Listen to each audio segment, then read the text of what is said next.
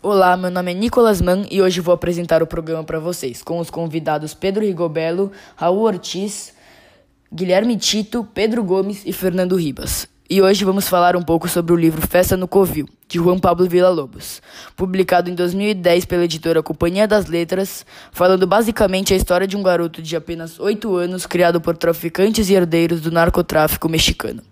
Com uma narrativa muito marcante, o livro mostra um forte choque de realidade e exibe a violência de nosso cotidiano. Então, chamamos aqui cinco especialistas, como já disse anteriormente, Fernando Ribas, Pedro Gomes, Guilherme Tito, Raul Ortiz e Pedro Rigobello para nos contar um pouco mais sobre a vida do menino e o que pensam sobre o modo que ele vive. O primeiro questionamento que nós queríamos fazer para nossos entrevistados seria: por que vocês imaginam que o pai tenta mostrar uma realidade totalmente diferente do que realmente é para seu filho? Nicolas, essa é uma pergunta muito boa. É, eu imagino que o pai faça isso para tentar proteger o filho.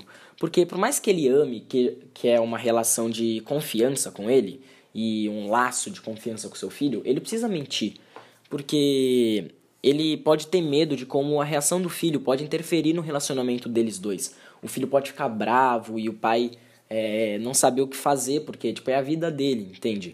E eu acho que também o filho pode não aceitar o, tra o trabalho do pai e assim complicando ele, porque o pai vai ficar confuso e não vai saber o que fazer, isso vai interferir no seu trabalho e isso pode isso pode atrapalhar muito a vida do pai e a do filho. Então eu acho que é por isso que ele tem que mostrar uma realidade diferente, para proteger e porque ele tem medo da reação e como o filho pode agir é, em relação ao trabalho do pai. É, primeiramente, bom dia, Nicolas. Obrigado pelo convite. Muito feliz de estar participando aqui do programa hoje.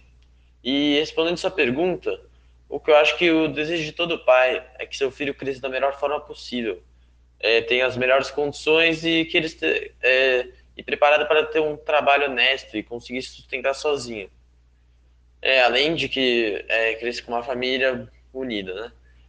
E acho que o pai de Totti ele não, não pensa bem diferente, porque, mas devido às circunstâncias, que eles vivem, é necessário que ele oculte algumas coisas porque ele não quer que seu filho nasça sabendo. É, além disso, como o senhor Gomes disse, é, ele também quer proteger seu filho é, e sua relação com ele, já que é impossível saber como seu filho reagiria sabendo das coisas que ele faz, né?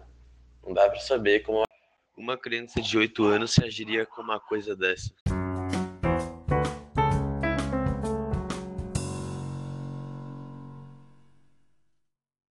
Outra dúvida que ficou bem forte para nós após ler o livro seria como essa história se assemelha com a realidade de muitos atualmente? Então, Nicolas, respondendo sua pergunta, na minha opinião, por, por mais que a vida do menino seja muito anormal, o livro retrata uma realidade muito complicada para principalmente as classes econômicas mais baixas. Por ser algo muito incomum ser filho de um traficante também muito procurado, ele não tem muitas pessoas com quem conversar sobre isso, já que só ele sabe como é viver desse jeito. E dificulta muito o desenvolvimento de uma criança e pode afetar muito seu futuro, sendo filho de um traficante.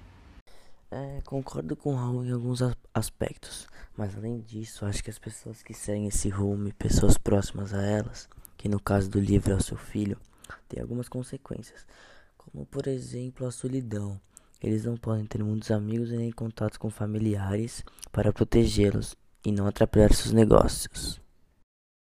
O que o Guilherme e o Raul falaram está totalmente correto. Mas, se pensarmos no que estamos vendo nos tempos atuais, podemos relacionar isso também com isolamento social. Claro, eles não estão em isolamento pelo mesmo caso, mas da mesma forma, o menino ficava trancado no castelo sempre, então acho comparação válida.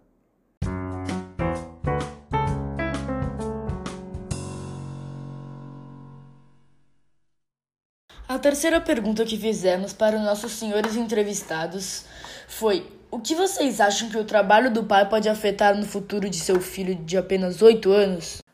Então, Nicolas, essa é uma boa pergunta, porque quando você tem um pai traficante, é, essa reputação mais pra frente, ela já vai estar tá bem manchada, porque Se você for, por exemplo, se for procurar emprego num sua cidade, um lugar perto, onde seu pai é conhecido, vai ser mais difícil, porque as pessoas vão ter. Se você for trabalhar num comércio, as pessoas vão ter medo de comprar lá porque podem achar que você está envolvido com isso e tem medo do seu pai. E isso pode atrapalhar tanto no seu trabalho como na vida social, que as pessoas podem achar que não querem ficar perto de você porque ou acham que você pode ser perigoso, ou você seguir o caminho do seu pai e eles não gostam do tráfico. Então eu acho que o trabalho do pai pode sim afetar no futuro do filho. Você pode às vezes ser alvo dos inimigos dele e às vezes ser usado como refém e isso atrapalha muito a sua vida, eu acho. E eu acho que é isso, é, atrapalha e pode afetar muito sim.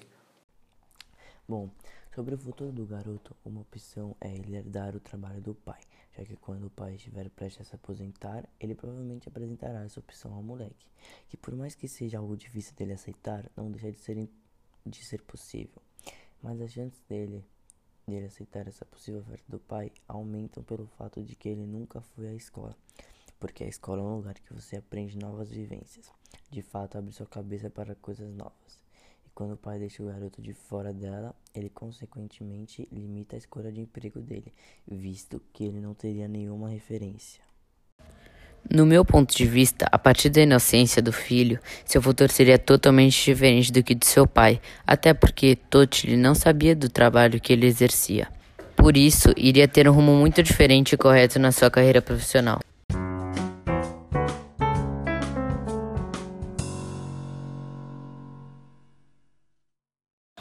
Quarta e última pergunta que fizemos foi: Como vocês relacionam a vida social do menino com a quarentena que estamos passando atualmente? É, eu acho sim que a, que a quarentena que a gente está vivendo hoje pode ser de alguma maneira relacionado com a vida do garoto. É, até porque ele não é para escola, não tinha nenhum amigo, ele ficava só preso no seu castelo, que poderia ser a nossa casa hoje, é, sem saber nada do que acontece por fora. Mas é, eu acho que também tem, por outro lado, muitas diferenças, né? E acho que a principal delas é o, a internet que a gente tem hoje, que disponibiliza muita coisa, comunicação, notícia, é, que ele acaba não tendo. Então acho que essa é uma diferença muito considerável, né? Mas fora isso, é, tem muitos aspectos semelhantes também, que poderiam ser relacionados. Concordo um pouco, Fernando, mas eu penso que no caso do garoto não havia conversa e nem amizade alguma. Quanto à nossa quarentena, a conversa é constante, além dos estudos, é claro. Que como o Fernando já havia dito anteriormente, ele não é à escola.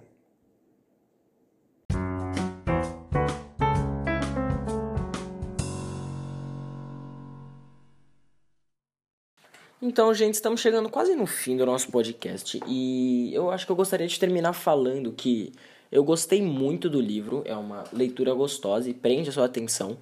E eu recomendo para as pessoas de faixa etária de mais ou menos 13 anos para cima, porque eu acho que quando pessoas mais novas de que 13 anos, acho que não é uma boa hora para aprender sobre é, o tema do livro tratado e, mas eu acho que é um tema muito importante para pessoas um pouco mais velhas, é, adolescentes e adultos.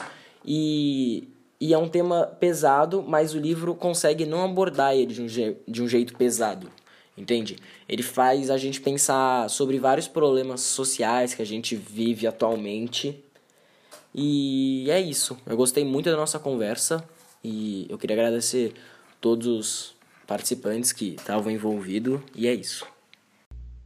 É, eu concordo totalmente com o senhor Gomes, e é, que por mais que seja uma realidade muito forte, pesada, o autor ele consegue tratar isso de um ponto de vista de uma criança de 8 anos, é, e isso faz com que a história fique mais leve, é, proporcionando um público mais jovem a ler ela. É, por isso eu recomendo muito a história para adolescentes, até crianças, poderiam ler. É, recomendo sim, com certeza. Eu, igualmente aos entrevistados, Pedro Gomes e Fernando Ribas, recomendo bastante o livro, ainda mais pelo fato de estarmos vivendo uma pandemia, que temos que ficar em casa o tempo inteiro. Assim como o jovem, como o jovem garoto que não sai de seu castelo de maneira nenhuma.